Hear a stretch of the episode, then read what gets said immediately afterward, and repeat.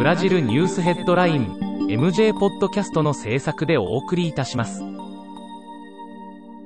ブラジルニュースヘッドラインは、ブラジルの法事紙日経新聞の配信記事を音声で伝えるニュース番組です。ブラジルの社会、政治、経済に関する記事の見出しのみを抜粋してお伝えします。4月9日のニュースです。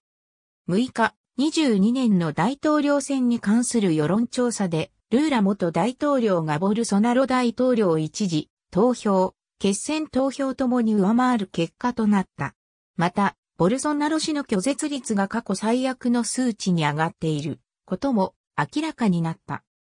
国産ワクチンの開発が進み、2種のワクチンが人体治験開始の許可申請段階となった。現在使用中のワクチンは有効成分を輸入に頼っているため安定供給が困難。国産ワクチンが量産体制に入れば国民会接種の加速化が期待できる。緊急支援金の支払いが6日から始まった。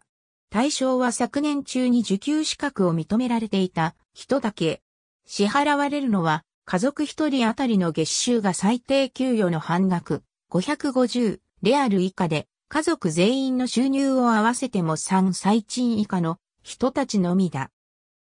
コロナ死者が4211人に達し、最多記録を更新した。米国の専門家は、ロックダウンが必要と警告を発しているが、ボルソナロ大統領は、家に至って太るだけと事態を軽視している。インフラ省の入札週間が始まり、22空港の運営権に関して全3ブロックの入札が成立、連邦政府は33億レアルを確保した。今回の入札は、ブラジルの長期経済に対する期待が示されるものとして注目されている。ブラジルニュースヘッドライン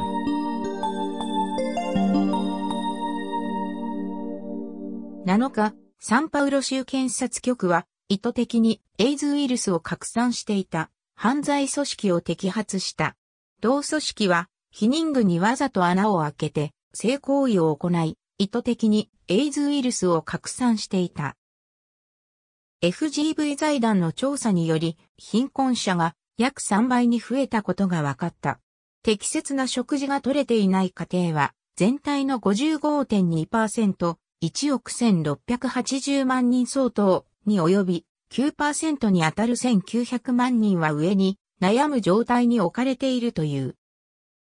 ボルソナロ大統領はサンパウロ市で企業家たちとの晩餐会を行った。コロナ対策に不満を持つ財界の重鎮たちが一堂に会し、大統領は信頼関係回復のため、ワクチン接種の加速化を約束させられた。